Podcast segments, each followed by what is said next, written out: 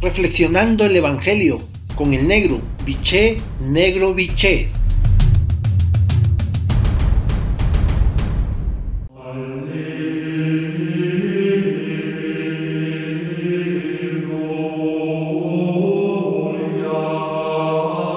Buen día hermanos y hermanas. Hoy el Evangelio de Mateo en su capítulo 15, versículo del 21 al 28, la frase central es la siguiente. Mujer, qué grande es tu fe.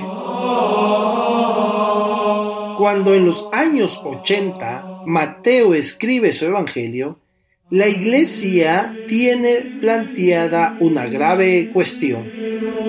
¿Qué han de hacer los seguidores y seguidoras de Jesús? ¿Encerrarse en el marco del pueblo judío o abrirse también a los paganos?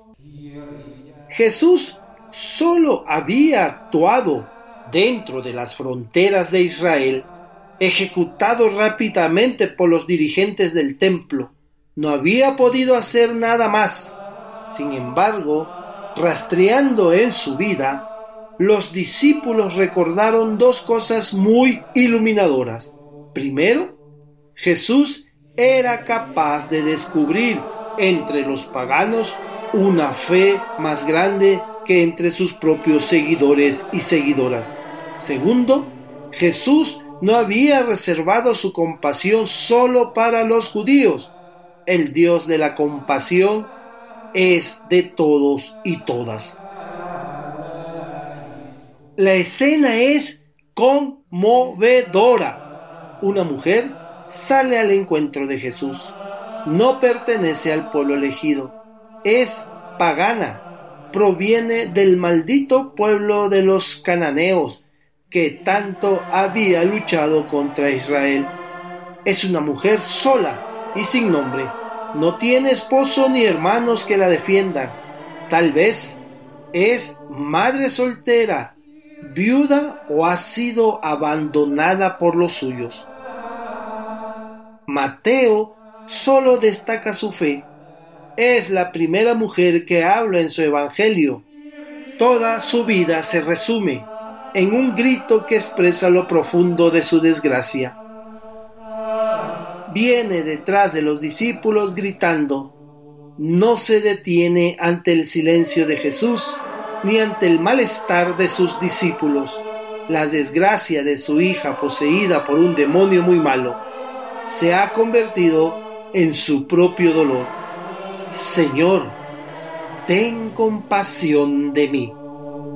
En un momento determinado, la mujer alcanza al grupo, detiene a Jesús, se postra ante él y de rodilla le dice, Señor, socórreme no acepta las explicaciones de Jesús dedicado a su quehacer en Israel, no acepta la exclusión étnica, política, religiosa y de sexos en que se encuentra tantas mujeres sufriendo en su soledad y marginación.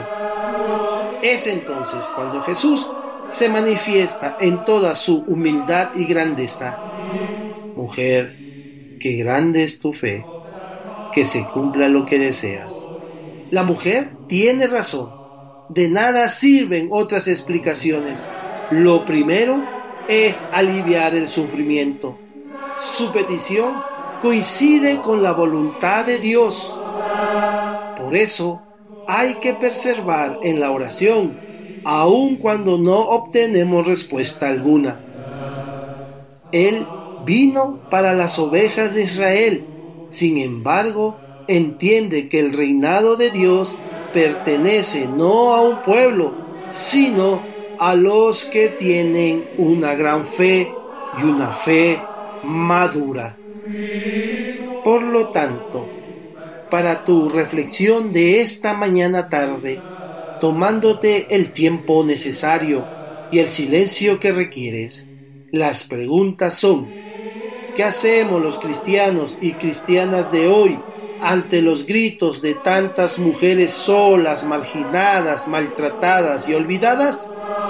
Las dejamos de lado, justificando nuestro abandono por exigencia de otros quehaceres. Jesús no lo hizo.